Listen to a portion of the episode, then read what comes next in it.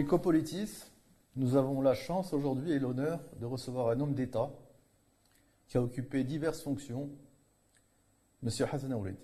M. Hassan Aourid, bienvenue. Merci beaucoup. Je dirais tout l'honneur est le mien d'être votre invité. Merci de m'avoir invité. J'ai choisi de vous inviter parce que vous avez eu et vous avez toujours une carrière éclectique parce qu'elle n'est pas finie. Euh, vous avez, vous avez été diplomate, vous avez été porte-parole du Palais Royal, vous avez été un, wali, donc euh, une des plus hautes fonctions du ministère de l'Intérieur. Vous êtes écrivain, vous êtes essayiste, vous êtes romancier. Euh, vous avez connu deux rois très jeunes. Vous, étiez, vous faisiez partie de la, des, élèves qui avaient été choisis par feu Sa Majesté le roi Hassan II pour accompagner Sa Majesté Mohamed VI. Bref, vous avez une carrière extraordinaire. Et vous êtes un érudit, vous êtes un fin lettré. Et dans ce pays, quand on a la chance d'avoir des personnes de ce niveau, on est heureux de les voir occuper les plus hautes fonctions. C'est la raison pour laquelle je vous ai invité, parce que j'ai un profond respect pour vous, pour votre trajectoire, mais davantage pour l'homme, l'homme que vous êtes, un respect pour l'homme que vous êtes, et pour euh, sa fidélité aux personnes euh, qu'il a. Donc je vais vous d'abord vous, poser ma première question. Racontez, racontez-moi, racontez-nous votre enfance et votre jeunesse. Bah, c'est très difficile euh, d'en parler, mais je crois que quelque part, ça, mériterait, dans la mesure où c'est, ce serait un témoignage sur un monde évanescent qui a cessé d'exister. Je suis natif euh, ce qui aujourd'hui est Rachidia. C'était son nom. Euh, je suis né exactement le 24 décembre en 1962. Et comme je vous ai dit, ce hameau, parce que c'était même pas une ville, on appelait le filage, par corruption du mot village, euh, était un peu une survivance de la France coloniale. Donc, euh, un peu le style euh, saharien qu'on trouve un peu à Bachar, etc. Et donc, on était beaucoup plus marqué par cette culture, j'allais dire, de l'Algérie française. Voilà, donc c'était un peu cette, mon enfance. Je suis né à Souk, même si je suis originaire d'un petit hameau qui s'appelle Tezmourit le diminutif d'Ezmour qui veut dire au livret. Et euh, j'ai commencé ma scolarité dans un village minier qui s'appelle Mebladen. Mon père a voulu tout simplement que je gagne une année. Il avait un ami à lui dans l'enseignement. Et j'étais inscrit donc euh, pour intégrer l'école à l'âge de 6 ans au lieu de 7 ans. Donc euh, euh, j'ai commencé euh, mon CP, comme on l'appelait à l'époque, à Mebladen. Euh, mais je n'ai pas tenu. Je n'ai pas tenu parce qu'en fin de compte, je n'étais pas chez moi, etc. Et puis en fin de compte, le modus vivendi était que je regagne un peu mes, mon grand-père maternel à Midelt, plus exactement un village à côté de Midelt, Tahkit. Donc j'ai fait une bonne partie de mon primaire à Midelt. Ce qui fait que, jeune, j'ai eu le commerce de la langue amazir, etc., ou d'amazir, etc. Donc euh, voilà, c'était un peu finalement. Et puis j'ai euh, rejoint euh, mon village natal, Sarsouk, etc., où j'ai eu mon certificat des études primaires. Il est important peut-être de dire que ma conscience politique a été limée par deux grands moments. Le premier, c'était l'infiltration des maquisards en 73. J'étais aux études, ce qu'on appelait donc le certificat des études primaires. C'est quelque chose qui m'avait marqué parce qu'il y avait tout, le mouvement d'hélicoptères, de mobilisation, le bruit de bottes et puis bon, les rumeurs, etc. Donc ça m'avait marqué. Et, le deuxième élément qui a un peu pratiquement limé ma conscience politique, c'était la guerre de 73, la guerre d'octobre. Voilà, donc j'ai vécu ces moments chez moi, dans, mon patelin.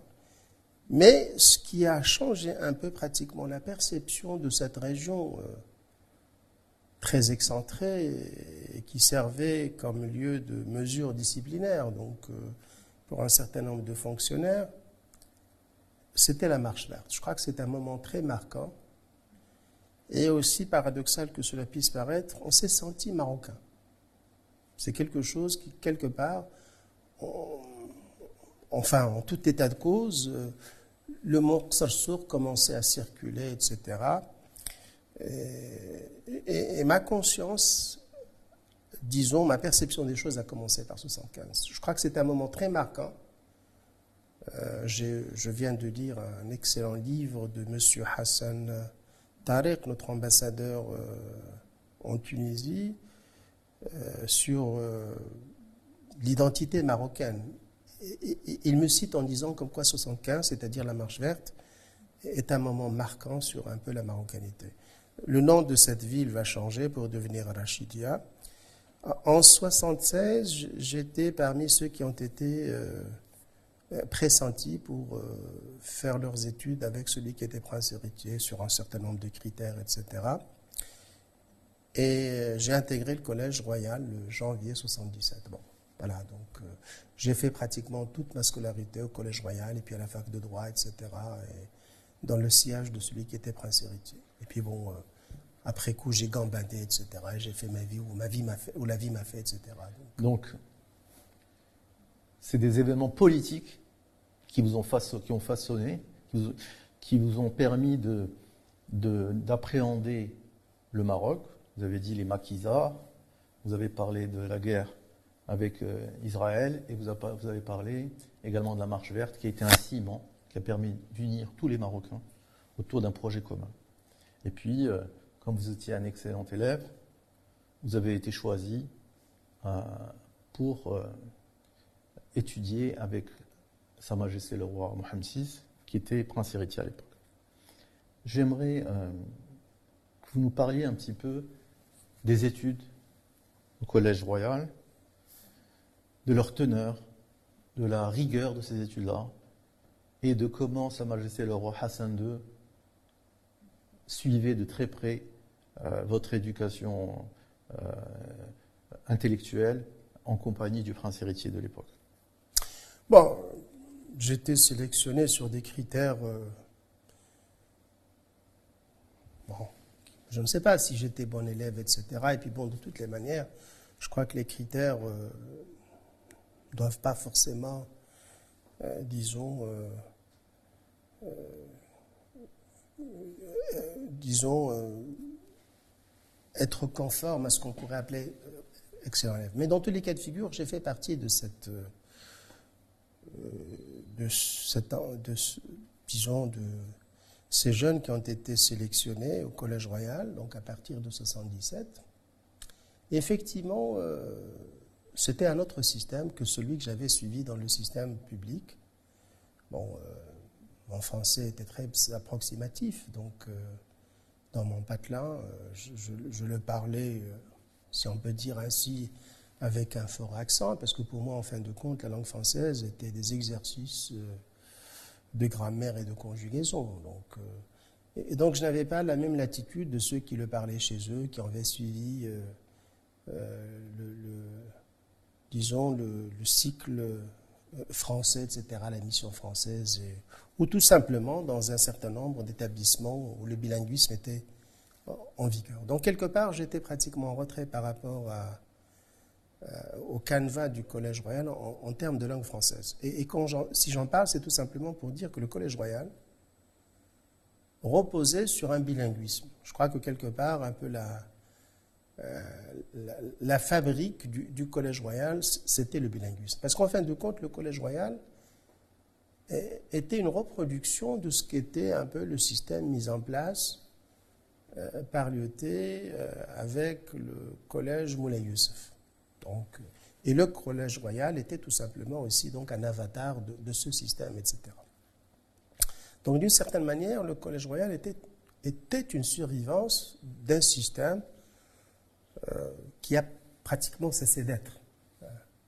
Donc il y avait un peu ce souci de bilinguisme. Et, et aussi ce souci quand même euh, d'être à cheval sur un peu la culture traditionnelle. on avait pratiquement des grands maîtres, euh, dont certains étaient issus de la Qarawiyin, du système traditionnel, etc., doublé d'un système euh, moderne. Et, parallèlement, donc, il y avait un peu le programme de la mission française. Euh, c'est quand même assez dur pour un étudiant ou un élève, finalement, pratiquement, d'être l'objet de plusieurs, finalement, influents académiques, un système traditionnel, un système public un système à la française. Et, donc, quelque part, euh, c'était au détriment d'un confort. je reprends un peu le terme qui a été utilisé par Feu Hassan II en qualifiant le système du Collège royal à la spartiate. Donc, mmh. ça l'était. On se réveillait à 6 heures du matin, on commençait par l'apprentissage du Coran. Euh, euh, la levée des couleurs, etc. Et puis bon, euh, et puis on commençait à 8 heures jusqu'à 11 heures de, et puis séance de la gymnastique, et on reprenait pratiquement à 14 heures. Donc pratiquement il n'y avait pas de répit jusqu'à 18 heures, et puis euh, commençait à partir de 18h30 la session d'études. Tout cela ponctué quand même aussi par, par les prières de Dor, de l'Asr et de l'Maghreb, etc. et de l'Aïcha. Euh, Hassan II avait dit comme quoi, bon, pour euh, le système qu'il voulait conférer euh, à son héritier, il n'avait pas fait preuve d'imagination. Il voulait tout simplement donc transmettre le même système qu'il avait reçu. Donc quelque part, c'était le système qui prévalait lors du protectorat dans un certain nombre de fleurons, Moulay Idriss, Moulay Youssef, et, le Collège royal euh, était donc euh, euh, une excroissance de, ce système. voilà, donc, et on a passé le baccalauréat, marocain. Donc le baccalauréat, les examens par lesquels on était sanctionné, c'était le, système marocain. Donc, mais je vous dis, c'est un peu quand même dur pour un élève, un étudiant pratiquement d'être à la fois dans trois systèmes. C'est difficile finalement à faire une synthèse. Ça demande une certaine agilité intellectuelle. Une certaine agilité difficile. Bon, moi j'ai un peu vécu la chose. Je ne peux pas parler au nom des autres. Mais dans tous les cas de figure, ce ne fait, ce ne fait pas une chose facile pour moi. Mmh. Donc, euh, euh, être pratiquement euh, dans un système traditionnel, apprendre la grammaire arabe dans l'Alfia par exemple, apprendre euh, l'instruction religieuse dans euh, euh, Ibn Ashir, etc. Et puis par la suite, vous passez à un autre registre issu de la mission française. C'est deux mondes. C'est deux mondes. Et donc, qui ne s'agrègent pas forcément. Donc, qui pourrait peut-être confiner à une forme pratiquement de brouillage. Ah, il faudra du temps pour finalement laisser les choses se décanter. Qui s'opposent parfois même dans les lettres. Oui, mais, mais, mais mais il est vrai que quelque part, euh, on gagne en termes de perception. Mm. On gagne en termes de perception. On est à l'aise dans plusieurs, finalement, euh, champs culturels. On est à l'aise avec les francophones qu'on comprend. Euh, on est à l'aise aussi avec les arabophones. On est à l'aise avec les modernes. On est à l'aise avec les traditionnels. Et, d'une certaine manière, oui, c'est une éducation élitiste mais à la dure. Mmh. À la dure. Euh, je, comprends un peu toutes les familles. Euh, j'aime à dire que quelque part, euh, je suis le cousin de toutes les familles sans faire partie d'aucune famille en fin de compte. Je suis, je peux comprendre les francophones, je peux comprendre les traditionnels sans être traditionnel. je peux comprendre les francophones sans être moi-même, disons, francophile ou voilà. Et d'une certaine manière, euh, il me semble qu'il n'est plus possible de transposer ce, système. Parce que le, Maroc a changé, le monde a changé. Vous, avez parlé de la richesse euh, de cette formation, mais en même temps de sa difficulté, à la fois par le fait qu'elle soit complexe, parce qu'elle repose sur diverses cultures, et en même temps par le côté spartiate, où vous êtes réveillé très tôt le matin, vous avez des activités sportives obligatoires, en même temps vous devez faire effectuer la prière, etc. J'aimerais que vous me disiez quelle, image vous gardez de Sa Majesté le roi Hassan II à cette époque-là? Bah, vous savez, bon, moi je garde la première des choses, c'est que je, l'ai vu pour la première fois, enfin, disons, cher en os. Je l'avais vu euh, quand j'étais élève à Qsr Mais bon, euh, c'était lors de l'inauguration euh, d'un certain nombre de projets où il était venu. Et je me rappelle, en 74, il était venu pratiquement à l'improviste. À l'improviste. Et on apprenait comme ça, subitement, que Hassan II était venu, etc. Il avait prononcé un discours qui avait fait date, le discours d'Erfout. Un discours euh, où pratiquement, je me rappelle d'une expression, euh, fluske et parce qu'effectivement, il y avait la flambée des prix des phosphates. Et, donc, euh, c'était un discours 4 qu'il avait prononcé à, Erfout. Bon, je l'avais vu après coup, etc., mais comme un jeune, etc. Donc euh, sur la chaussée qui tout simplement est sorti voir euh, le roi du Maroc. Donc je, l'ai vu euh, en chair et en os et je lui ai, je lui ai embrassé la main donc en 60, janvier 77 et bon j'étais impressionné bien sûr j'étais impressionné et il avait assisté à un premier coup euh, donné par feu euh, Hajj Mohamed Bahnini sur le Mu'allaqat, ses odes euh, pré-islamiques, etc. Il était venu, autant que je sache, je me rappelle, deux fois. Deux fois, séance pratiquement d'inspection, mais il tenait quand même à présider ce qu'on appelait la remise des prix. Donc il y avait une cérémonie de remise des prix à laquelle il tenait où pratiquement donc, il y a les discours des ministres chargés de l'éducation des princes, le directeur du Collège royal, etc. Et puis il y a un certain nombre de, programmes, euh, euh, disons, euh, donnés par les, les, différentes classes des princes, etc., qui passent des chansons aux pièces de théâtre, etc., en arabe et en français. On avait joué, je me rappelle, donc la pièce de, de de Cyrano de Bergerac, d'Edmond Rostand et d'autres. Je ne me rappelle pas de toutes les pièces, etc., comme on avait, etc.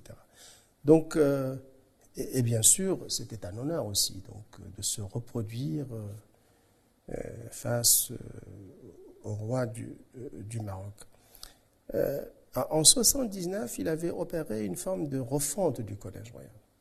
Je me rappelle qu'il avait, en s'adressant à à celui qui était ministre de l'Éducation, euh, c'est Asdin Laraqi, en disant euh, Je veux une éducation à la marocaine. Euh, Freud ne connaît pas. Donc une éducation à la marocaine. Alors je ne sais pas ce que cela veut dire, mais dans tous les cas de figure, il attachait beaucoup d'importance à l'éducation. Et quelque part, il voulait en quelque sorte que ce système soit transposé pratiquement au niveau du ministère de l'Éducation. Je ne sais pas si c'est possible. Mais dans tous les cas de figure, euh, il, suivait l'éducation. Ceci étant, il faisait quand même la distinction entre deux choses, d'après ce que m'avait dit celui qui était directeur du Collège royal, c'est Mohamed Shafiq, quand Hassan II aurait dit, parce qu'en fin de compte je tiens ça de c'est Mohamed Shafiq, l'instruction c'est vous, et l'éducation c'est moi, c'est-à-dire euh, l'éducation des princes. Donc, quelque part, euh, seul un roi pourrait éduquer euh, quelqu'un qui est appelé à lui succéder. Mmh. Et donc, quelque part, il y avait une distinction entre l'instruction qui devrait revenir finalement à un homme euh, du métier. Et en l'occurrence, c'était c'est Mohamed Shafir qui était directeur du Collège royal. Quant à l'éducation, c'était le roi. Et effectivement, on savait qu'on était donc les condisciples du prince héritier dans ce qui était l'instruction. Mais on savait qu'il y avait un autre espace qui était l'éducation et qui relevait directement de Feu Hassan II. C'est pour ça que euh, le prince héritier était appelé donc à présider un certain nombre d'activités ou à, représenter euh, sa, Majesté le roi Hassan II dans différentes euh, occasions. Donc il y avait un peu finalement ces, deux champs. Et donc on faisait incontestablement partie de ce qui était l'instruction, mais on savait qu'il y avait une sphère euh, euh, qui finalement relevait directement euh, dans un rapport binôme, roi-prince héritier. Très bien.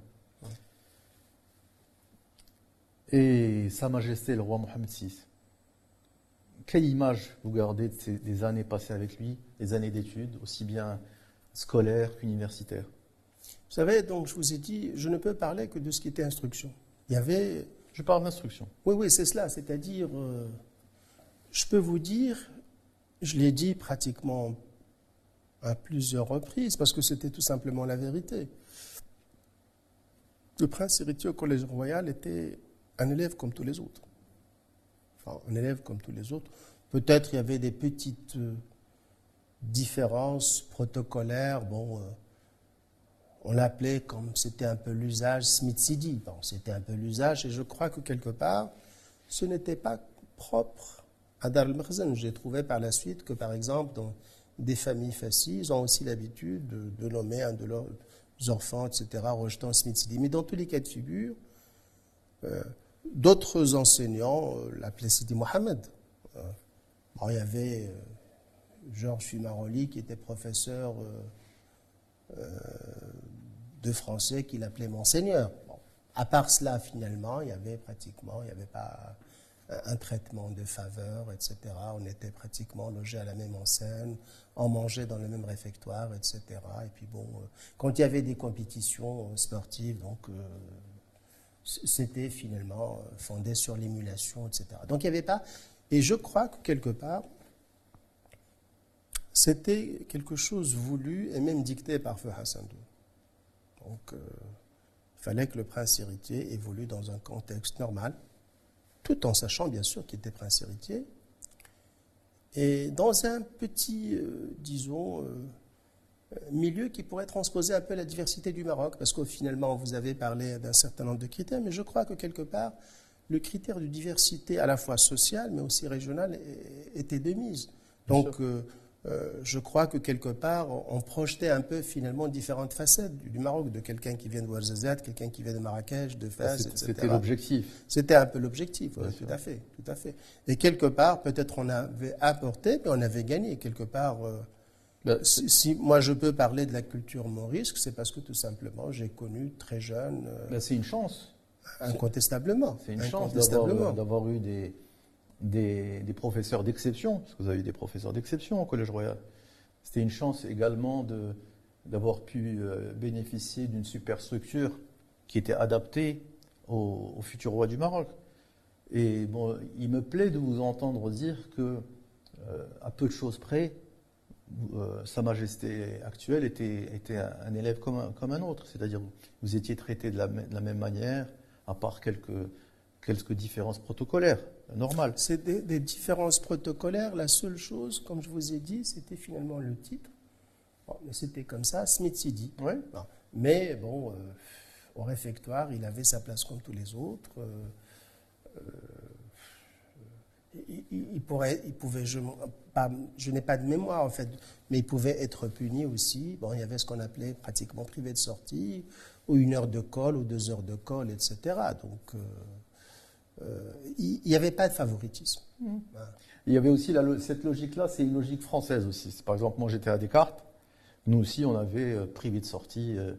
Ah, de C'était le système des internats. Voilà. Ouais, c'était le système à il nous l'époque. arrivait de, si quelqu'un s'absentait, ou etc., ben, il était puni légèrement, etc.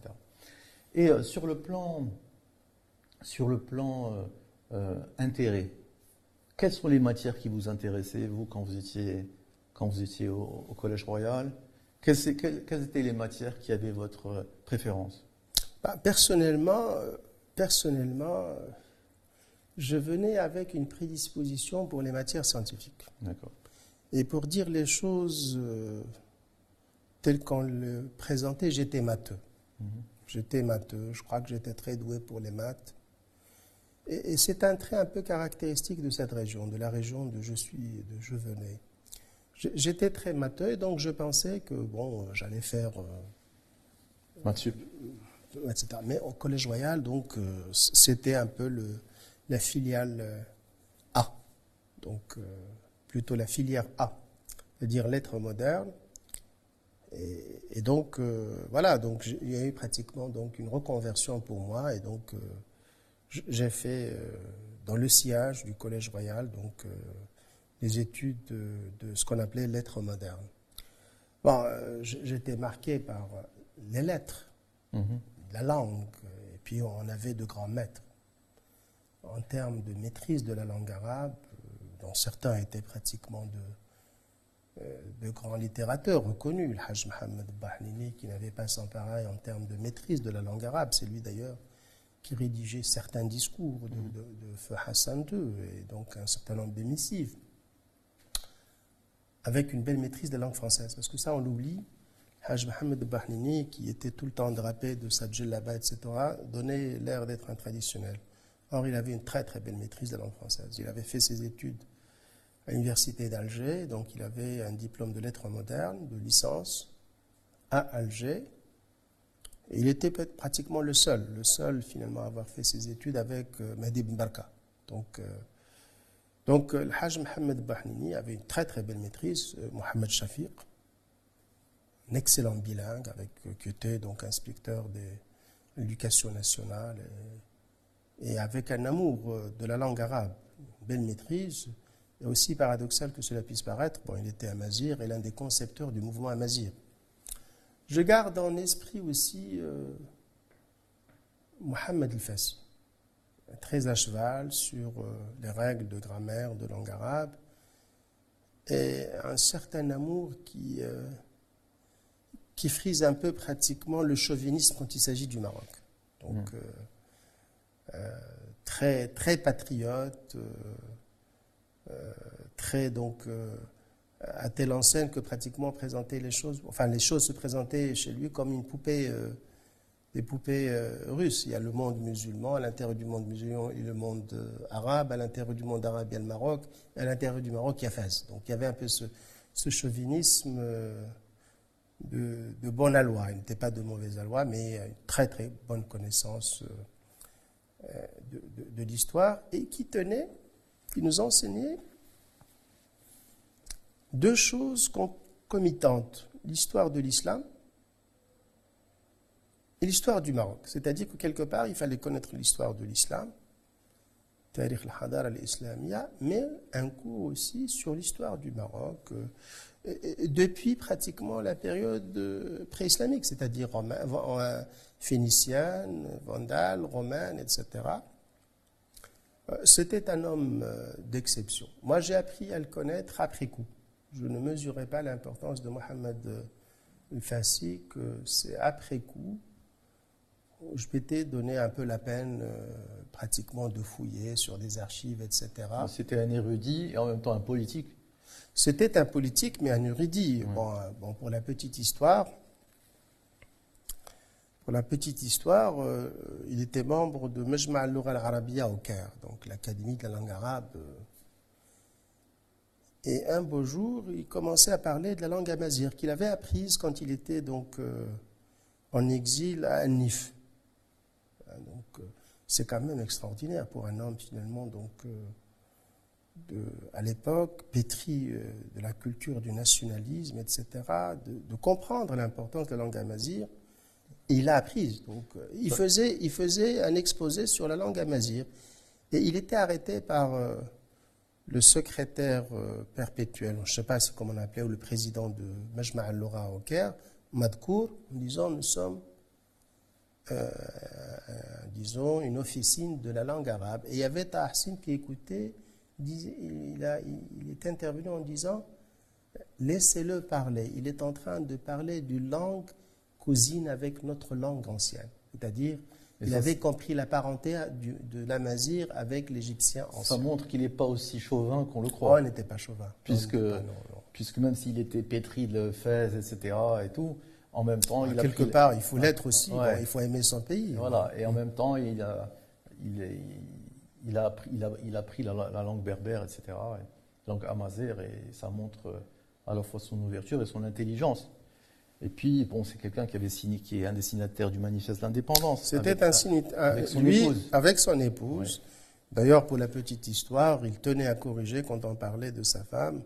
Bon, les gens disaient Malik Al-Fassi, disaient non, Malik Al-Fassia. Donc il fallait Ouais. respecter pratiquement euh, euh, les règles de la langue arabe. On ne peut pas dire Malik Al-Fassi, etc. Et Malik Al-Fassia. Et, et je me rappelle aussi, euh, je crois qu'il était responsable d'une revue qui s'appelait le Bayina.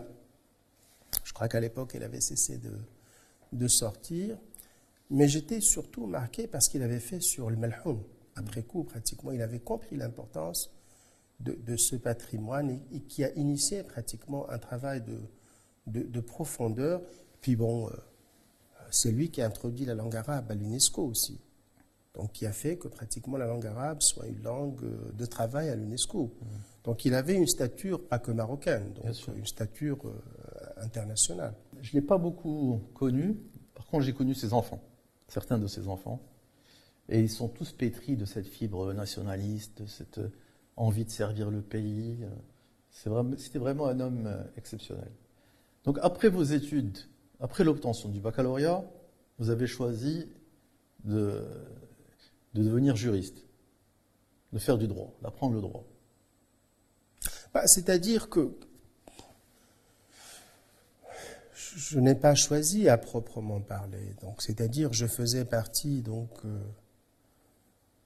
euh, je n'arrive pas à trouver le mot de cet ensemble ou de cette, euh, ce groupe, de, ce groupe qui faisait partie donc du sillage du prince héritier. Et, et donc, il avait fait droit. Je me rappelle que euh, Feu Hassan II avait dit, euh, comme quoi, bon, c'était un peu sans père, Mohamed V qui lui avait dit, bon, euh, il faudra étudier le droit pour défendre ton pays. Le droit et l'histoire. Parce que pour les autres disciplines, tu peux toujours faire appel, ou vous pouvez toujours faire appel à, à des experts. Mais quand il s'agit de la défense de votre pays, il faut que vous soyez vous-même l'avocat. Je crois que c'est et, donc, euh, c'était un peu la logique des choses euh, que le prince héritier de l'époque, l'actuel Mohamed V, fasse un peu ce qu'on son père avait fait, Hassan II, des études de droit. Hein, donc, euh, donc et comme je faisais partie de ce groupe, donc j'ai fait droit ici à Rabat.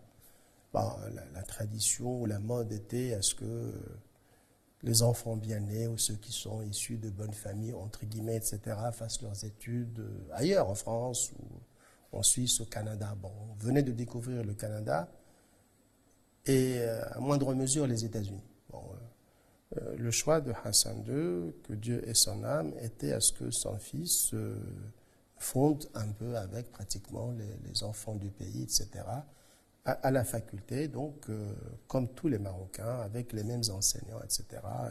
Et c'est là où j'ai eu l'honneur et le privilège d'avoir votre père comme, comme enseignant de droit constitutionnel. Donc c'était euh, ce qu'on appelait euh, euh, le, le Maghreb al-Arabi. Il y avait pratiquement une section qui relevait de la fac de droit, qui s'appelait donc Janah al-Maghreb al-Arabi, parce qu'en fin de compte, c'était construit par, par le centre culturel égyptien. C'était un don de l'Égypte. Ils ont choisi ce nom, et donc on a gardé un peu ce nom, même si pratiquement. C'était le nom qui était donné et donc, on avait fait nos études ici, à Rabat, euh, avec tous les étudiants marocains. Bon, il y avait, il faut dire aussi, parce qu'il faut quand même être témoin de, l'histoire et telles que les choses. Il y avait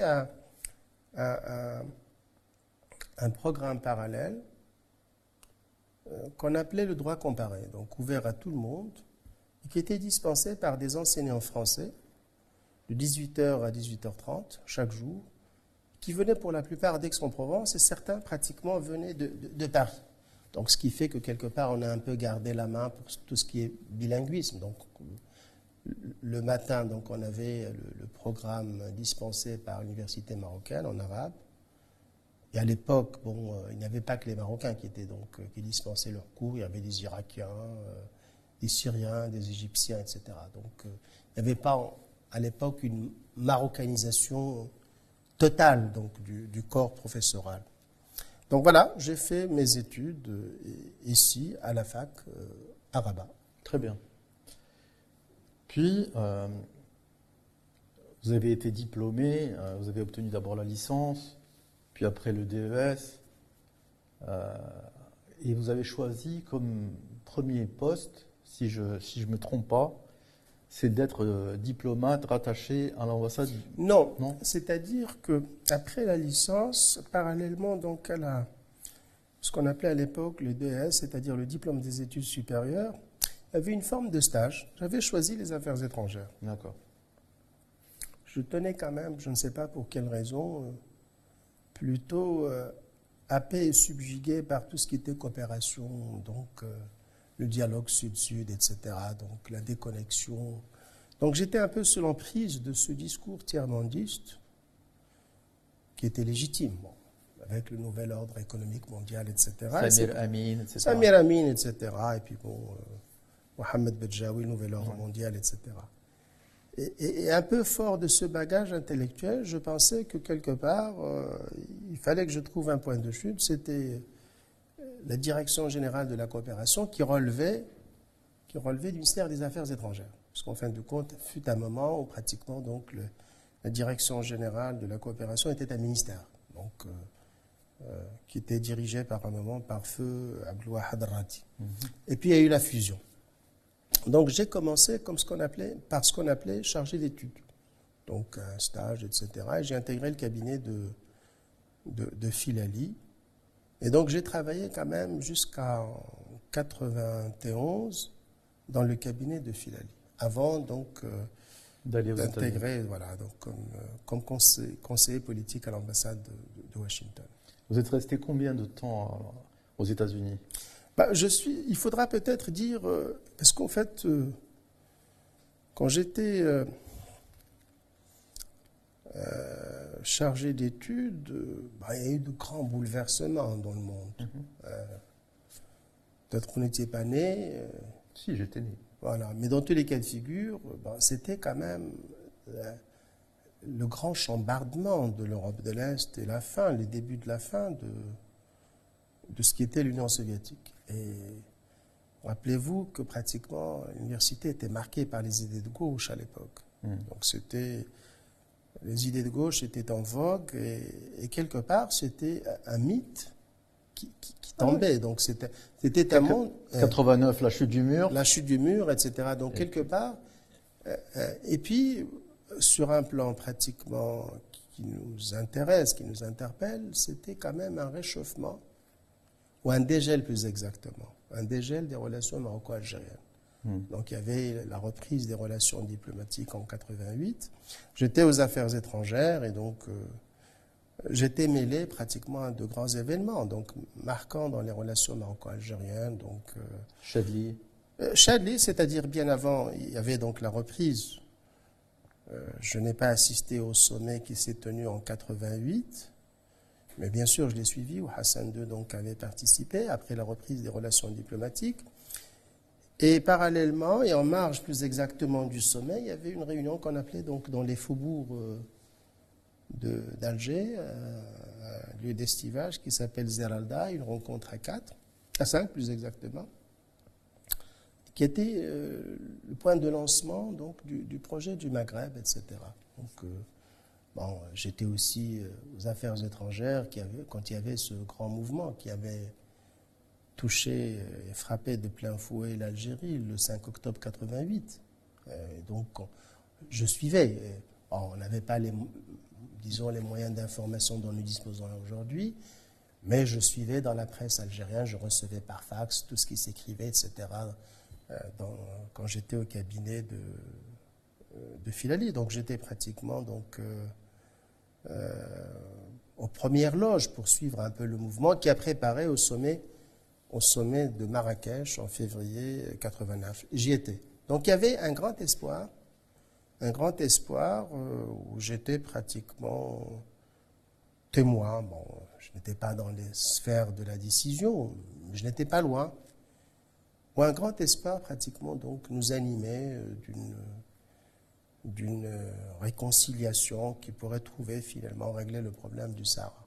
Bon, il y a eu par la suite, je dois vous en parler, euh, un fâcheux événement qui a, mis, qui a mis frein à tout cela, c'était la guerre du, du Golfe, plus exactement la crise du Golfe conséquente à l'invasion du Koweït par, par l'Irak. Donc c'était des choses que j'ai vécues euh, euh, pleinement parce que ça va m'affecter quand j'étais à Washington. Parce qu'en fin de compte, euh, à Washington, euh, euh, j'étais diplomate au moment pratiquement où il y avait une ambiance de fiesta, c'est-à-dire la victoire finalement du monde libre, entre guillemets, su- sur finalement ce qui s'apparentait à une chimère. Et, donc cela prenait un peu la forme d'un de triomphalisme. Et il y avait aussi donc les contre-coups de la défaite de l'Irak et, de la politique américaine pour régler le problème palestinien. Donc, euh, les, premières, rencontres à Madrid en 1991 et, le processus d'Oslo. J'étais à Washington quand il y avait le processus ah, d'Oslo. c'était extraordinaire d'être d'être à Washington à ce Oui, incontestablement. J'avais, il faut dire aussi, je m'étais astreint très jeune à quelque chose à laquelle malheureusement j'ai cessé de m'y complaire, à tenir un journal. Hmm. Donc j'avais un journal, donc euh, je suis matinal, je levais exactement, je mettais mon réveil à 6h moins 5, donc je me donnais 5 minutes euh, avant de quitter mon lit, etc. Je préparais mon café, chose que je fais jusqu'à maintenant, et, je griffonnais, j'ai griffonné. Donc quelque part, j'ai pratiquement une masse d'informations sur un peu cette, période. On ne peut pas se fier à sa mémoire. Et, ce, journal comportait bien sûr, ou, portait plus exactement sur les rencontres, sur les observations, sur les choses écrites, etc. Bon, euh, donc j'étais témoin, une grande séquence, euh, et, les, les, grands thèmes qui un peu happaient ma curiosité, c'était bien sûr euh, les premières rencontres et les pour parler euh, israélo-palestinien, qui allait préparer donc aux accords d'Oslo.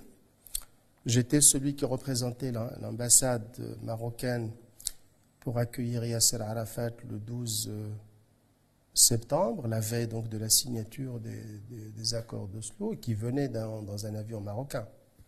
C'était le Maroc qui avait mis à la disposition de Yasser Arafat donc l'avion qu'il avait transporté de Tunis à Washington et j'étais celui qui représentait l'ambassade quand Yasser Arafat euh, s'est entretenu euh, une fois arrivé dans un hôtel Anna avec les diplomates. Donc j'étais témoin de ce tournant qui présentait de grands espoirs, on n'y est pas malheureusement. Et il y avait un autre dossier qui attirait mon attention et qui était plus, euh, disons, posé à Washington qu'ailleurs, c'était le dossier algérien. vous savez, l'Algérie euh, venait d'être secouée par des soubresauts euh, suite à l'interruption donc du processus euh, électoral et une bonne partie de l'opposition était à Washington. De même, il y avait un carrousel. Donc, En Algérie, il y avait un changement de leadership. C'est dire qu'est-ce qui a entraîné le, le gel de l'amélioration de nos relations? C'est qu'à un moment donné, euh, le processus démocratique en, Algérie n'a pas été respecté pour des raisons qu'on sait, et l'Algérie a basculé. Bah, je vais vous dire un peu sur ce que je sais. Bon, je suivais un peu les choses de, loin. De Washington, je lisais la presse, je, suivais un peu dans ce qu'on appelle les séances d'audition, les hearings. Euh, il y avait des rencontres dans un certain nombre de think tanks sur la situation en Algérie. Euh, et ce que je sais, c'est que, bon, bien sûr, euh, il y avait l'interruption, il y avait l'assassinat donc euh, de Boudiaf, feu Boudiaf, euh, en juillet 72. Mais je me rappelle, il y avait une interview qui avait un peu pratiquement donc fait grincer les, Algériens. C'était une, une interview donné par euh, Feu Hassan II au journaliste Abdelrahman Rachid, qui était directeur, euh, rédacteur en chef de Sharq al-Awsat, qui a parlé de choses et d'autres, de la situation euh, marocaine. Il y avait le blocage de l'expérience d'alternance, etc. Et puis, il me semble qu'il y avait une question qui, qui portait sur l'Algérie. Et Feu Hassan II avait dit qu'il aurait été sage de respecter le processus électoral et de faire un peu pratiquement de cette expérience un laboratoire. Voilà, donc, euh, bah, ce n'était pas du goût des Algériens, il y avait pratiquement, donc, euh, la presse s'est déchaînée. Bon, on peut comprendre que la presse ne s'est pas déchaînée d'elle-même. Euh, d'ailleurs, Hassan II, je crois, en nommant ambassadeur dormi, il avait prononcé donc une allocution en disant il ne faut pas prêter oreille au verbillage. Je crois que le terme qui était utilisé, c'était le verbillage, etc.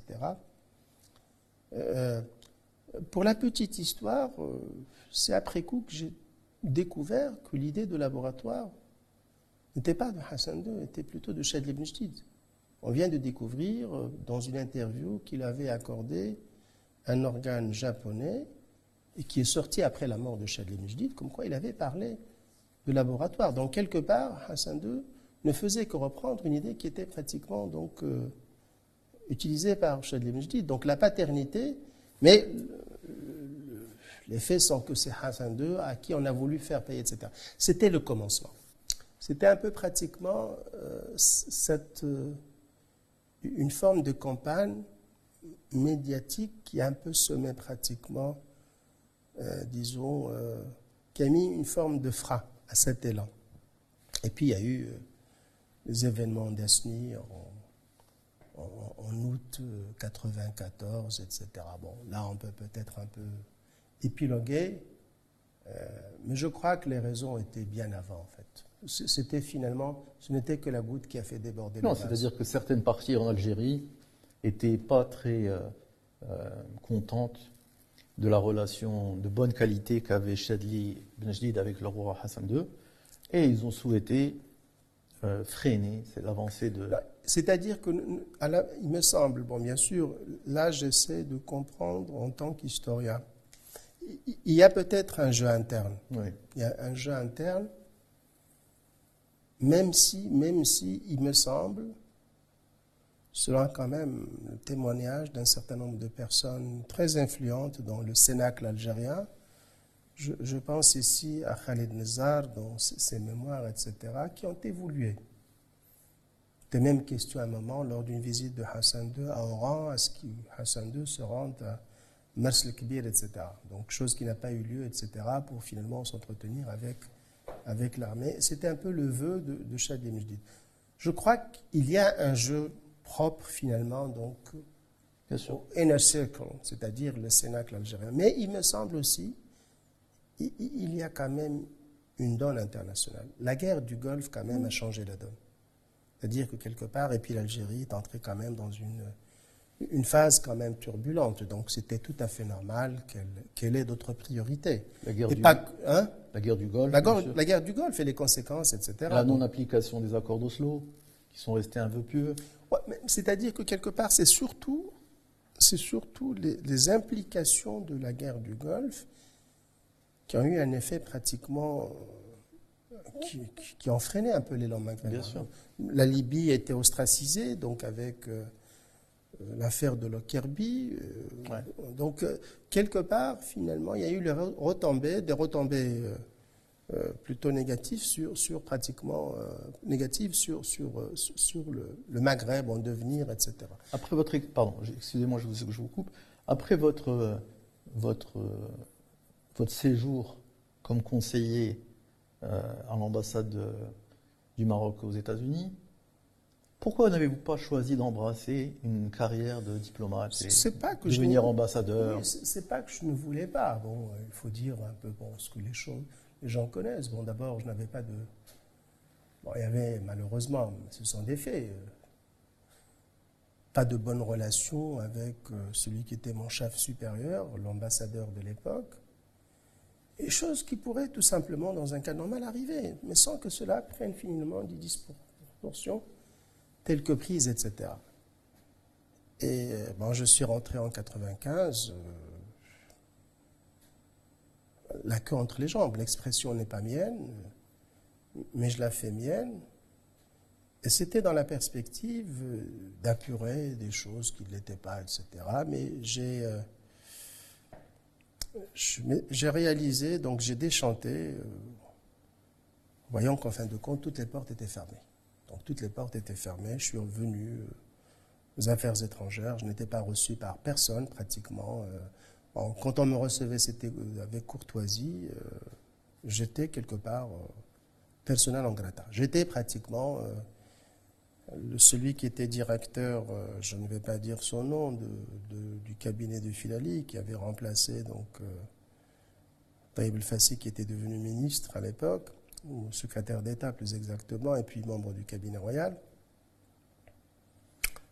m'avait fait comprendre que je n'étais pas désiré aux affaires étrangères. Donc, en fin de compte, euh, euh, j'ai fait un autre choix, c'est-à-dire, euh, j'ai fait le journalisme, j'ai intégré un peu, bon, une expérience prometteuse, en l'occurrence le journal, le Sahifa, et puis bon, j'ai inscrit un, sujet thèse. Ce qui n'était pas votre un parcours bah, normal pour quelqu'un. C'était un pis-aller, au fait. C'était un pis-aller. Je n'ai pas choisi, au fait. Bon, quand j'ai intégré les affaires étrangères, c'était pour faire carrière. Bon, bien sûr, on n'intègre pas les affaires étrangères. Bon, je n'ai pas été admis. Hmm. Euh, je n'étais pas admis. Il faut appeler les choses par leur nom, soit directement, soit indirectement. J'en ai gardé des séquelles. C'est pour ça que quelque part, euh, j'en ai gardé des séquelles. Euh, j'étais tout simplement débouté en fin de compte. Hmm. Donc, euh, et, vous êtes... et, là, c'est tout simplement, faute de mieux, je m'étais dit. Mais vous auriez, vous auriez pu choisir un autre ministère ou aller ailleurs, mais vous avez choisi. Je ne voulais pas parce qu'en fin de compte, j'aurais pu peut-être choisir. J'ai reçu une offre que j'avais déclinée. J'ai reçu pour intégrer l'intérieur. Ça ne cadrait pas avec euh, mon état d'esprit. Je l'ai regretté par la suite parce qu'en fin de compte, j'ai travaillé à l'intérieur et, j'ai un peu pratiquement donc corrigé un peu mon prisme, mon prisme qui était déformant. Euh, j'ai eu la chance, et je le considère comme étant une chance, d'avoir euh, travaillé au ministère de l'Intérieur où j'ai eu la chance euh, de côtoyer de grands commis de l'État, de grands patriotes. j'étais, je ne sais pour quelle raison, sur le prisme, j'étais jeune, donc pour moi, le ministère de l'Intérieur, c'était Omolo etc. Pour, j'étais un peu sous l'emprise d'un discours euh, qui un peu dénigrait l'intérieur. J'ai reçu une offre en, 96, euh, je, l'avais déclinée, et puis bon, je m'étais dit, tant qu'à faire, donc euh, suivre mon petit bout de chemin, donc un peu le journalisme. j'ai créé par la suite un centre de recherche. et puis j'ai surtout inscrit un travail de recherche, une thèse de doctorat d'État. Et, et, donc, je, faute de mieux, parce que faute de mieux, ce n'est pas un choix, c'était pratiquement, j'étais acculé. Et voilà. Vous étiez dans le privé à un moment donné après Pas, le privé, non. Mais non, parce que le journal, c'était. Non, j'étais tout simplement chroniqueur. Oui, c'est-à-dire c'est le secteur privé. enfin, c'est quand même une expérience qui relève quand même de l'opinion publique. Bon, moi, j'étais chroniqueur, j'écrivais des chroniques, etc., comme j'écrivais des chroniques aussi pour euh, Al-Hayat aussi. Hmm. Donc, euh, donc, euh, ce n'est pas que je n'ai pas choisi. Non, non, non. Non, et puis bon, euh, voilà, c'était finalement un pis-aller. Et puis d'une certaine manière, euh, peut-être un peu le hasard fait bien des choses. Je n'aurais pas compris un peu pratiquement ce que j'ai compris sur un peu la complexité, disons, culturelle. Et puis bon, d'une certaine manière, je suis content de dire que par exemple, mon travail de recherche, garde toujours son, son acuité. J'en ai parlé dernièrement dans, dans, avec Al Jazeera, on m'avait posé des questions. Ben, j'ai essayé de comprendre un peu finalement la complexité culturelle et ses éventuelles ramifications, implications sur le, le, le, secteur politique. Parce qu'en fin de compte, bon, certains disaient un peu aux États-Unis, en France, est-ce que quelque part le Maroc ne peut pas évoluer à l'algérienne? Finalement, la même structure, la même texture, etc., culturelle. Et, voilà, donc je m'étais dit, bon voilà, je vais analyser finalement le discours. Bah, je suis arrivé à la conclusion que non. Bien sûr, c'est pas du tout. Bah, bien sûr, mais sauf que moi, ça m'a pris cinq ans. C'est l'État. c'est, je me suis arrivé à la conclusion, c'était les deux premières pages. D'ailleurs, lors de la discussion, euh, c'est Mohamed Tozi m'avait dit, bon, dans ce livre, ce qui compte, c'est la, conclusion. Je dis, mais ça m'a pris quand même cinq ans. Oui, parce que c'est l'État. Depuis quand existe l'État en Algérie et depuis quand existe l'État au Maroc? C'est un autre bon. c'est pour ça, la différence, elle est là. Dans tous les cas de figure, ma conclusion n'a pas été démentie par les faits. Bien sûr. Voilà. J'ai finalement travaillé essentiellement de, comme approche comparative sur l'Algérie et sur le Liban. Mhm. sur le Liban, et j'avais dit, je crois, si ma mémoire est bonne, bon, euh, l'avenir du Maroc ne sera pas celui de présent algérien. Il sera autre. Bien sûr. Il sera autre. Et, quelque part, dans cette phase, finalement, j'ai eu la chance, finalement, donc, euh, faute de mieux, de comprendre un peu la complexité euh, du spectrum culturel et politique du Maroc. Mais je tiens à dire, euh, je n'étais pas reçu de, à bras ouverts par le ministère des Affaires étrangères. Donc si on veut faire un bilan de la trajectoire, donc ça, a été le stage aux affaires étrangères, puis euh, conseiller à l'ambassade du Maroc à Washington, puis après retour aux affaires étrangères, puis après vous, vous avez participé à l'expérience du journal en étant chroniqueur, et après le journal, qu'est-ce qui s'est passé? Bah, Après le journal, j'étais en train de travailler donc sur ma thèse, et je m'étais dit, bon, finalement, il y a quand même le seul secteur où je pourrais préserver cet outil de travail qui est liberté, c'est l'enseignement. Mhm. Pas que l'enseignement, c'est-à-dire l'université. Et, la liberté, avec l'esprit critique, ce sont finalement les, outils avec lesquels travaille finalement. C'est comme euh, le, maçon, il, a ses outils, etc. Bon, la truelle, etc. Ben, la liberté est un, outil de travail. Et, et, le seul, la seule sphère qui pourrait finalement donc, me garantir, c'était. Donc je préparais ma thèse tout en écrivant donc, pour survivre. Il faut appeler les choses par leur nom. Euh, donc euh, il fallait survivre. Bon, c'était pas des masses, mais quelque part, bon. Euh, j'enseignais un peu dans un truc un peu à l'américaine, dans un établissement un peu à l'américaine, l'IHEM, et c'est là où j'ai connu, je côtoyais plus exactement, je l'avais connu avant, feu Ahmed Harzni, qui vient de nous quitter avant-hier. Mm. Donc, euh, je, le croisais pratiquement les après-midi, le mercredi. Il me donnait cours, etc. Il nous arrivait de, donc de papoter. C'est là où je l'ai connu, etc.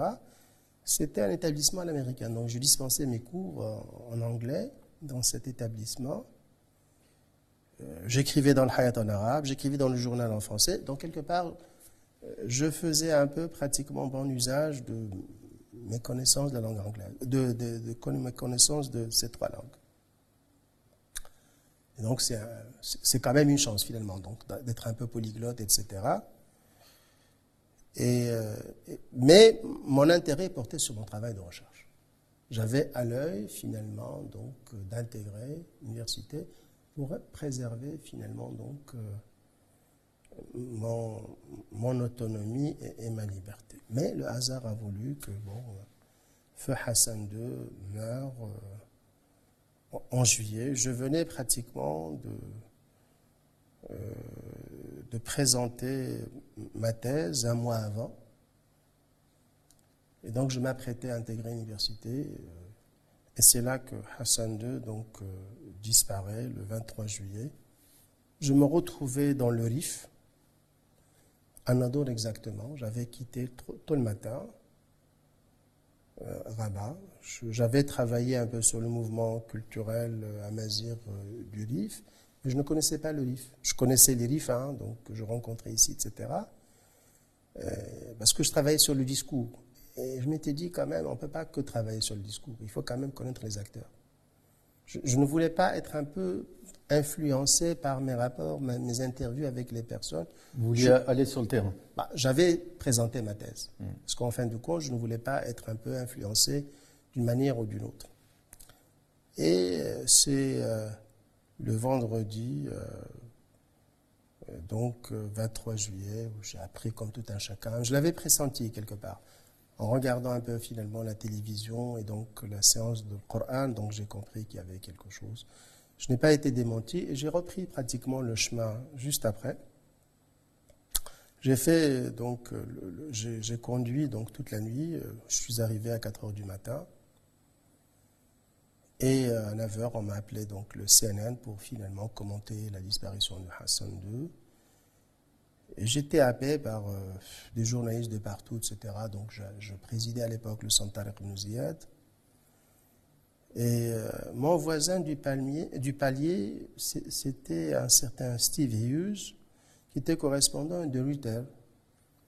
et qui lui-même venait d'écrire, etc., des papiers qui venaient chez moi, etc., pour envoyer dans mon fax, parce qu'il y avait le fax à l'époque, euh, donc ces papiers.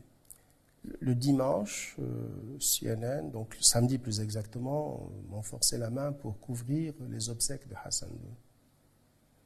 Euh, je, tenais quand même à insister, à rendre hommage à Hassan II, et j'étais tiraillé en fin de compte par à la fois rendre hommage euh, présentement et aussi rendre hommage euh, à travers finalement un grand levier qui était le CNN.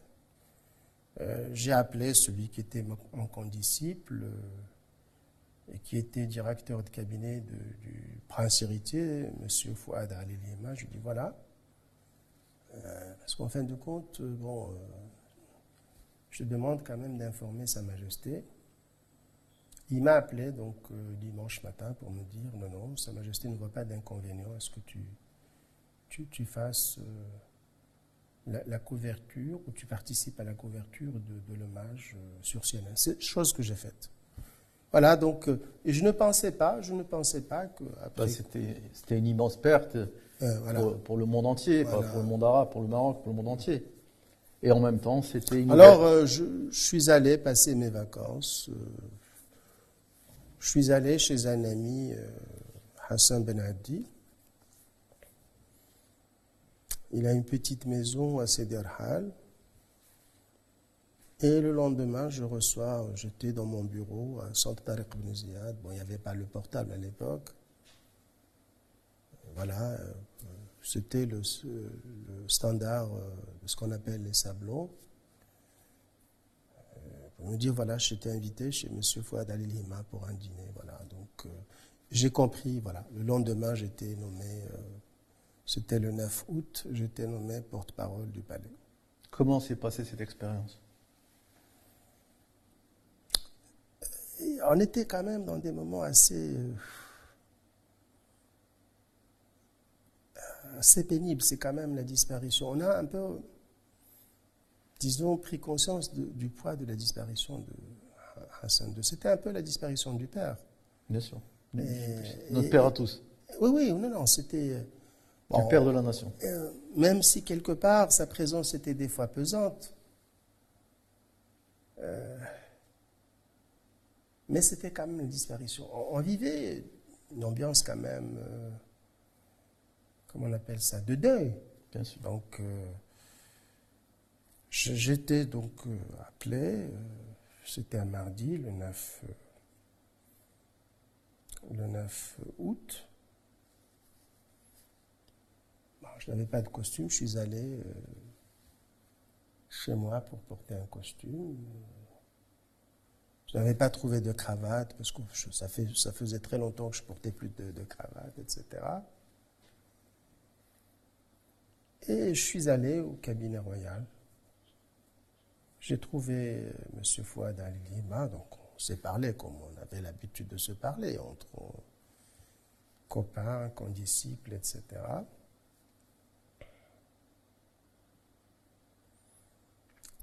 Et puis voilà, donc on m'appelait pour rentrer donc au bureau de Sa Majesté. Il m'avait reçu en, présence euh, du prince euh, Rachid. Donc euh, il m'a dit voilà, j'aurais besoin c'était convivial et j'ai dit, voilà, je suis redevable à votre majesté, à votre père. Voilà, c'était un peu ce que j'avais dit, etc. Et j'avais exprimé en disant, je, je, ne ménagerai pas ce que je pourrais faire, pour ce que je pourrais faire. Donc, euh, donc il y avait ma bonne disposition, mais bon, dans la réalité, bon, bien sûr, mais dans tous les cas de figure, ça s'est fait comme ça. C'était la première nomination. Et, et comme c'était la première nomination, on ne savait pas sur quel euh, schéma, il fallait tout, tout, faire en fin de compte. Ce n'était pas comme par exemple un poste de quelqu'un qui remplace finalement quelqu'un, donc il y a des règles, etc. C'était une nouvelle structure et on ne savait pas s'il fallait que ce soit une structure ou une personne. Bon voilà, c'est comme ça que ce sont les choses qui sont passées. Ça, a duré combien de temps, cette expérience? Laquelle? De porte-parole de bah, Porte-parole, c'était d'août 2003 à juin 2005. Okay. Voilà, donc 2005. Après, j'ai été nommé, euh, j'ai été nommé Wali, mmh. de région D'accord. Quelle expérience, euh, quelle image forte vous gardez de, ce, de, ce, de ce, cette nomination, de ce poste de porte-parole de, Palais Royal, du Palais Royal? D'abord, euh, j'ai découvert à l'aune de l'action que j'avais une vision un peu livresque des choses. je pensais qu'en fin de compte, euh, l'écrit pouvait se suppléer à, à la réalité. Je découvrais que la réalité était autre chose. Je me rappelle, euh, et j'en avais parlé à un grand homme, c'était lors de la tournée de Sa Majesté dans le Nord, c'était à Shaoun. J'étais impressionné par le nombre de personnes qui étaient venues donc euh, saluer Sa Majesté. Donc euh, j'étais impressionné. J'étais impressionné. Et je dis, mon général, comme ça, c'est comme un enfant qui découvre quelque chose de,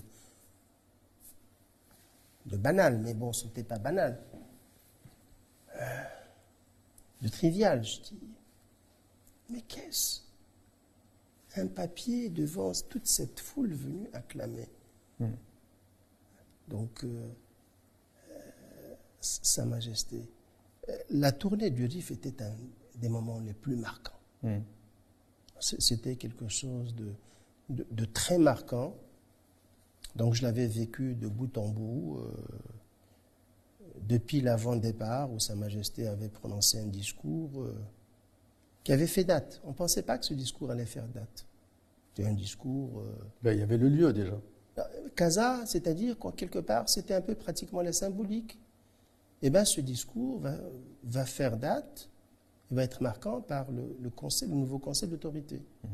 Là, donc, euh, on était pratiquement dans une nouvelle réorientation et, c'était, il me semble, si ma mémoire est bonne, euh, un lundi. De toutes les manières, la date, c'est le 12. Le 12 octobre, quand Sa Majesté avait prononcé le discours où il avait parlé, donc, où il avait lancé le nouveau conseil d'autorité. Euh, le lendemain, donc, il y avait le départ vers, Tanger, avec des arrêts sur euh, pratiquement Kinitra, la Rayesh, et puis une rentrée triomphale à Tanger.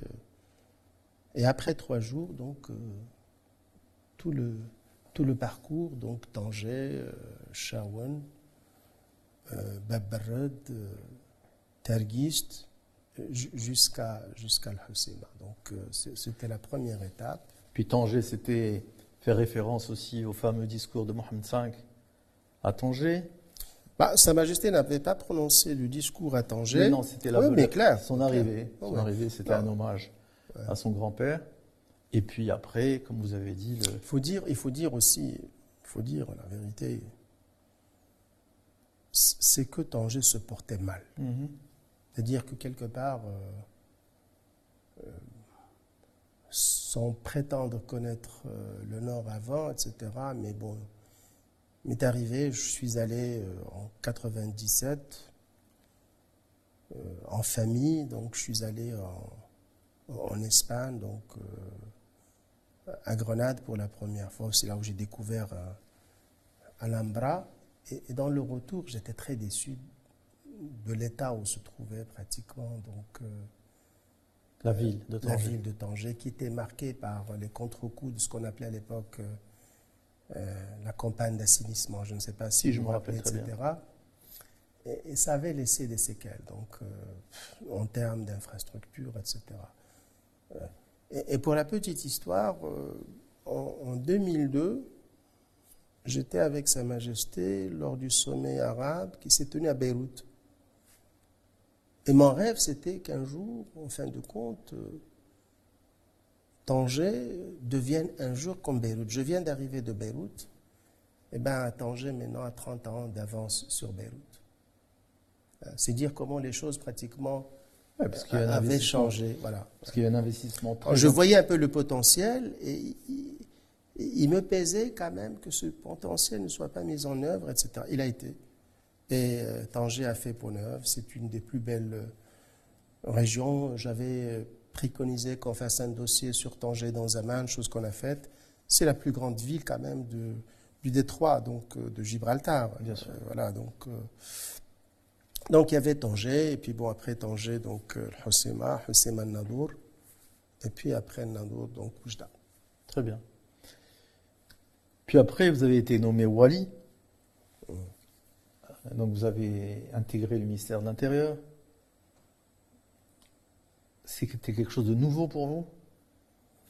C'était nouveau, bien sûr, mais quelque part, j'étais, je m'étais un peu frotté au travail du ministère de l'Intérieur via le centre al Je présidais le centre et nous arrivait de faire des manifestations.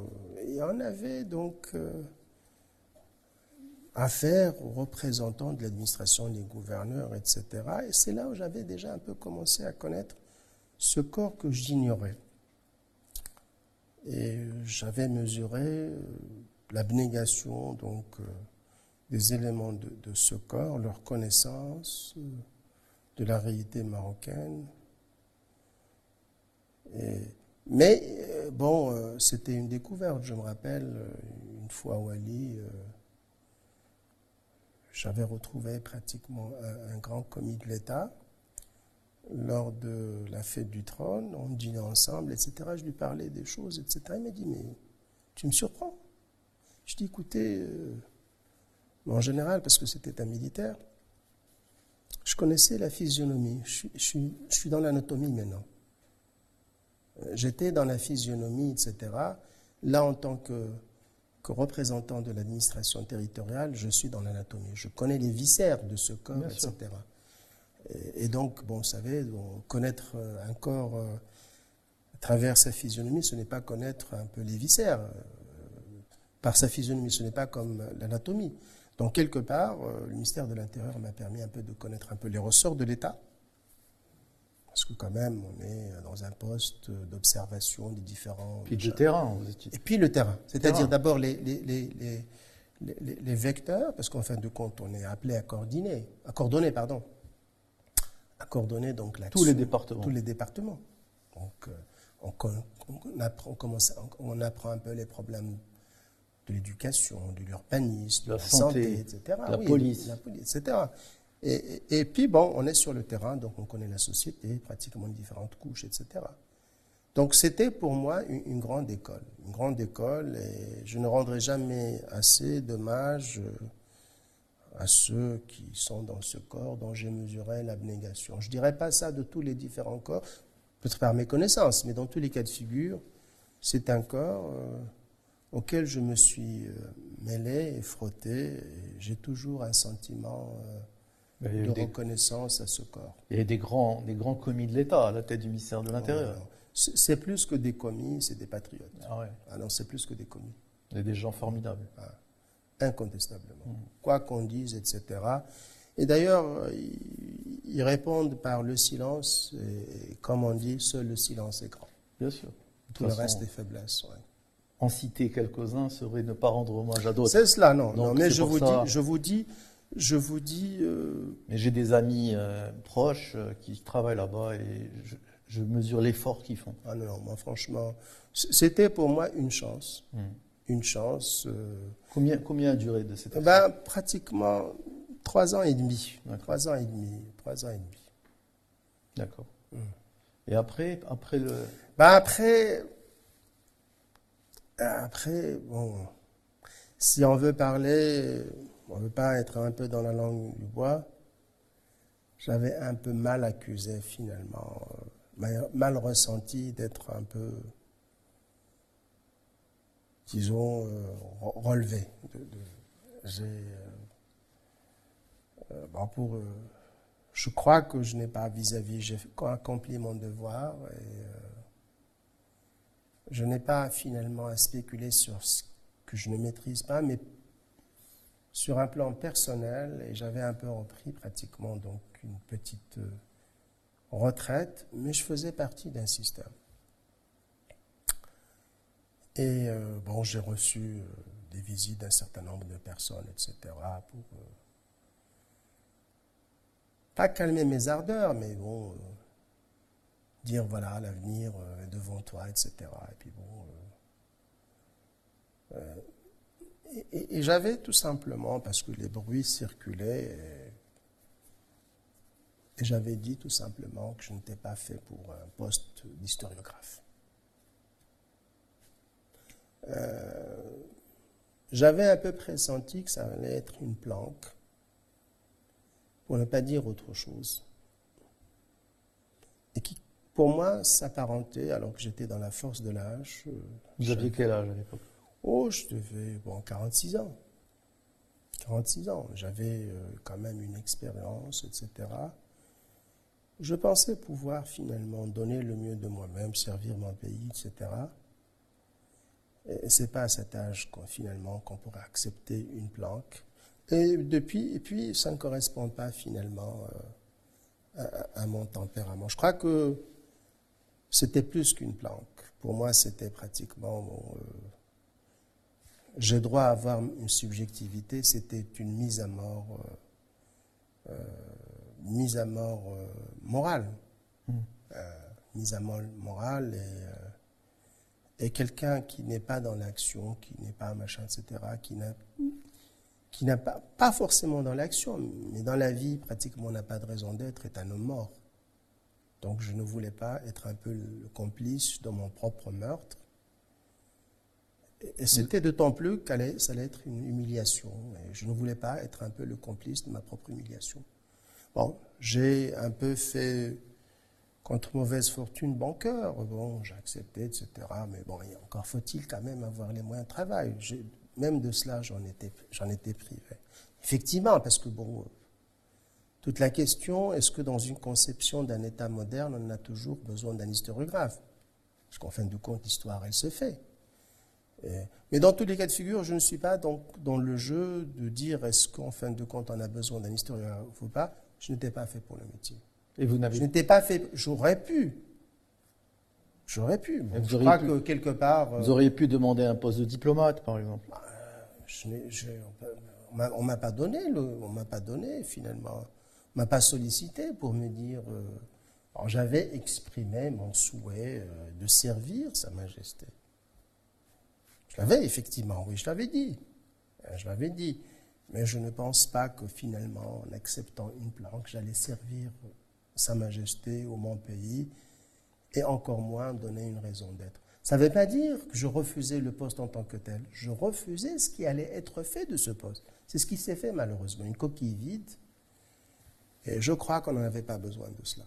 Je n'avais pas besoin de cela, d'autant plus, pour moi, j'avais senti ça. Mais pour vous, c'était pas le, le fait d'avoir exprimé publiquement. Euh, Comment? mais le fait d'avoir exprimé publiquement que ce poste ne vous intéressait pas, etc., est-ce que ce n'était pas euh, une mise à l'écart volontaire de la chose publique par vous? Je n'ai pas compris votre question. C'est-à-dire? Dans tous les cas de figure, la nomination, c'était une mise à, l'écart. Oui, mais parfois... ça, c'est tout le monde. On a beau finalement, pratiquement, sous des artifices, finalement, c'était une mise à l'écart, incontestablement. oui, mais aussi mais la refuser était aussi une mise à l'écart. Je n'ai pas refusé, j'ai tout simplement, je n'ai pas refusé. quand même, je connais quand même les règles dans le magasin. Je n'ai pas refusé. Je, n'ai pas refusé. Je ne peux pas refuser devant, devant le roi. Bien sûr. mais quand même, bon, il y, y, a quand même des machins, etc., dont on teste, etc. Oui. Mais pour ne pas être finalement dans l'embarras et ne pas mettre finalement dans la gêne, euh, j'ai fait comprendre que, bon, ce n'est pas quelque chose. Euh, qui me passionnerait. D'accord. Et non pas que je suis au contraire. Bon, quand je parle, par exemple, de mon prédécesseur, c'était un grand homme, un grand monsieur. Bon, c'était finalement un grand historiographe. Je, suis toujours un peu pratiquement son disciple. Ce n'était pas le poste que j'allais finalement que je refusais, mais que cela, c'était la connotation et cette ce que je craignais, c'est exactement ce qui s'est passé. Je vous dis un peu ce qui a été dit dans les arcanes, une coquille vide. Bah, écoutez, bon, libre à, quelqu'un d'accepter une coquille vide. À l'âge où j'étais, je ne pouvais pas l'accepter. Et depuis, vous aviez 45 ans, c'est ça? Oh, Je crois, bon, c'est-à-dire 80, c'était 2009, euh, euh, c'était 47 ans. Vous avez 47 ans. Et depuis ce moment-là, vous n'avez plus occupé de poste public? Non, je n'ai pas occupé de poste, poste public. Non. Est-ce que ça, est-ce que ça vous fait quelque chose alors que vous êtes un, un des membres, un des hommes les plus brillants de ce pays? Je- Ah, ça, je ne sais pas, c'est vous qui le dites, je n'en sais rien. C'est Bon. moi qui le dis. Bon. Et je, et je suis réputé, je ne suis, pas quelqu'un qui jette des fleurs aux gens. Écoutez, quelqu'un était venu me voir, Je jette pas de fleurs. non, quelqu'un était venu me voir, etc. J'ai dit, j'ai dit ce que je pense. Il n'y a pas plus noble que de, de servir son pays. Vous croyez que je suis content de ne pas servir mon pays? C'est ça, c'est pour ça Vous que je vous croyez pose- que je suis finalement? Vous croyez que quelque part, finalement, je ne ressens pas pratiquement une frustration? Bien sûr, que je la ressens. Je vous aurais, je, je- je- je vous aurais menti si je dis non, je la ressens. Mais quelque part, je préserve un peu l'essentiel, ma dignité. Hmm. Ma dignité, parce qu'en fin de compte, Et votre liberté aussi. bah, je, je pourrais finalement, euh, disons, réguler. Quand on est service de l'État, je sais ce que c'est que l'État. Je sais ce que c'est que la discipline. Euh, mais j'ai mal un peu ressenti finalement cette mise à l'écart. C'était pour moi pratiquement une, une mise à mort morale. Une mise à mort euh, et euh, bon, pourquoi je n'en sais rien? Il y a peut-être un peu le contexte, il y a peut-être un peu ce qu'on se fait. Il y a peut mais bon, c- c- comme c'est des, des, des, des- des conjectures, je ne veux pas finalement. Mais bien sûr que je ressens une frustration. Je, je n'étais pas fait finalement. euh, j'ai toujours rêvé de, la chose publique. J'ai toujours porté la chose publique. Bon, euh, euh, bon je, dirais un peu ce que disait Thomas Mann. euh, euh, ce pays qui ne, enfin, lui, je, reprends un peu à l'inverse. Moi, il avait dit ce pays qui ne m'a rien donné, qui ne m'a rien demandé. Bah, ce pays m'a tout donné, mais il rien, m'a pas demandé grand chose en fin de compte. Bien sûr que je ressens une frustration. Mais euh, face finalement à- Mais est-ce que la au dilemme mais la et force que- préserver ma dignité. non, mais la force que vous avez eue, il faut le, faut le dire, hein, c'est que vous avez entamé une autre carrière d'historien, d'écrivain, de romancier. de- vous, vous êtes, la vie s'est pas arrêtée à 47 ans. Non, c'est pas Non, arrêté. vous avez Non, continué, vous avez écrit, etc. Et puis, vous savez très bien, vous connaissez le Maroc mieux que moi, je pense, ou alors aussi bien, c'est que dans la vie, la vie, elle n'est pas linéaire. Et surtout au Maroc. Elle n'est pas linéaire. Demain, vous pourrez être appelé à d'autres fonctions, etc. Tout, peut se faire. Mais qu'est-ce que qu'est-ce qu'est-ce qu'on exige Euh, On exige, euh, est-ce que c'est ce que vous représentez vous? On exige euh, le fait d'être nationaliste, d'avoir son nationalisme à fleur de peau. Vous, vous l'avez. Il est clair qu'à 47 ans, depuis l'âge de 47 ans jusqu'à aujourd'hui, vous en avez 60 maintenant, euh, vous, vous n'avez pas occupé de fonction officielle. Ça ne veut pas dire que demain, vous n'en occuperez pas. Euh, tout le monde est appelé à servir son pays à un moment donné, mais différemment. Vous, vous l'avez déjà servi euh, en, tant que, en tant que diplomate, en tant que porte-parole du Palais Royal, en tant que wali. Et peut-être demain, vous serez appelé à faire autre chose. Écoutez, mais, mais- mais ce que Je- je- je- mais ce que- je- écoutez, euh, je ne peux pas préjuger de l'avenir. Bien sûr. Mais je n'ai pas 20 ans. Je, n'ai pas 47 ans. Euh, il faut, comme on dit en arabe, euh, euh, vous m'avez posé une question, moi je vous ai dit le dilemme devant lequel j'étais. Oui. Si un peu j'ai choisi d'écrire dans Zaman, c'est dire je connais l'histoire. Bien sûr. Je peux, mais à condition d'avoir les moyens. Mmh. Parce qu'en fin de compte, euh, mais finalement, porter un titre sans fonction, ce n'est pas mon genre. Bon, Mais quelque part, si c'était finalement pratiquement pour pour faire de l'histoire, et j'avais, j'avais, j'ai toujours une copie de ma conception du poste, etc. Je garde toujours pratiquement les missives, etc. J'avais une conception. Bon. Il fallait répondre à deux questions. Qu'est-ce qu'on veut faire de ce poste? Soit s'inscrire un peu dans la continuité, c'est-à-dire euh, Hassan Aourid qui remplace euh. Donc il faut qu'il ait pratiquement les mêmes prérogatives. Pas moins, pas plus. Soit on veut finalement une nouvelle structure, et ben il faut quand même qu'elle ait les moyens. De deux choses l'une. On n'était ni dans l'un ni l'autre, bon, euh, voilà, sois belle et, tais-toi. Voilà. Je suis désolé d'exprimer un peu finalement. Euh, je ne suis pas d'accord avec vous sur la lecture par rapport à l'âge. Je, vous dis finalement. Parce, que pour moi, l'âge, c'est qu'un chiffre. C'est-à-dire, on regarde aujourd'hui, il, il y, a des très grands commis de l'État marocain qui sont très très âgés. Parce que le talent, il est plus important que l'âge. Et souvent, dans des postes difficiles, on a besoin de gens très expérimentés, on le voit, je ne vais pas les citer euh, pour ne pas leur porter mauvais œil, mais on a des très grandes personnalités qui, occupent de très hauts postes et qui sont très âgés. Donc 60 euh, ans, ce n'est pas la fin de la vie, au contraire. Et je suis à la fois d'accord avec votre prudence par rapport à, l'avenir. Personne ne peut prédire, oui, ni vous ni moi, ce, qui, ce, qui, ce, qui, ce, qui, pourra se passer. Ah, politiquement, il y a une seule vérité dans la vie. Il y a une seule vérité qui soit absolue, c'est la mort. Bien sûr. Mais, mais euh, euh, j'avais un peu répliqué un politique algérien quand il avait dit que nous avons atteint l'âge de non, enfin le point de non-retour, etc. En politique, c'est le genre de, discours à ne pas tenir. Il faut jamais dire jamais. Bien sûr. Il faut jamais dire jamais. Bien sûr. Je, suis d'accord dans l'absolu. Bien sûr. Bon, moi je suis ce que je suis. J'ai gagné incontestablement en expérience, peut-être aussi en maturité, mais j'ai perdu en tant que de, fougue et de vigueur. Je ne suis plus finalement, euh, quand j'étais Wali, par exemple, euh, je, suis à, pied d'œuvre à, 6 heures du matin, euh, à deux de cheval et au machin, etc. Je ne peux plus faire ça. Je ne peux plus. Je n'ai plus finalement cette force. bon, mais peut-être, bon, j'ai incontestablement, c'est l'effet de l'âge. Mais vous avez gagné en expérience, en. En expérience, peut-être aussi euh, en, maturité, etc. Mais restant finalement, donc vous m'avez posé des questions sur mon parcours, il est ce qu'il est. Donc à partir de 2010, c'était finalement une autre expérience qui s'est faite aussi par des hauts et des bas, en fait.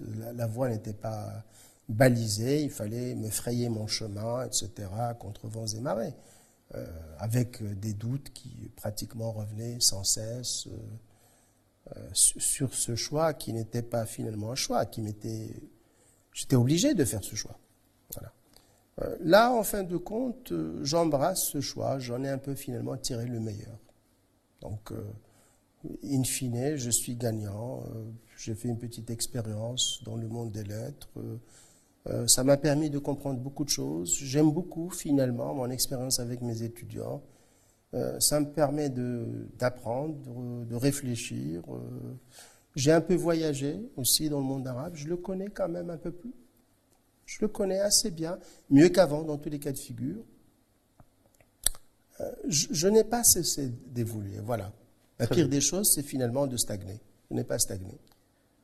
Donc c'est par ces mots-là qu'on va finir notre émission, qui a été riche, qui a été longue, parce que la, la vie de Si Aourid est, diverse. Il a occupé des fonctions différentes. À la fois, dans il a servi l'État différemment. Il, est écrivain, il est romancier. C'est un homme de talent. C'est un homme euh, d'influence, de par ses écrits. Et je le remercie euh, d'avoir bien voulu passer cette heure et quart avec nous et de nous avoir euh, éclairé sur la situation de notre pays. Merci beaucoup. Merci de m'avoir invité et, je réitère mes remerciements à vous et à, toute l'équipe. Merci à vous. Merci. Merci, à vous.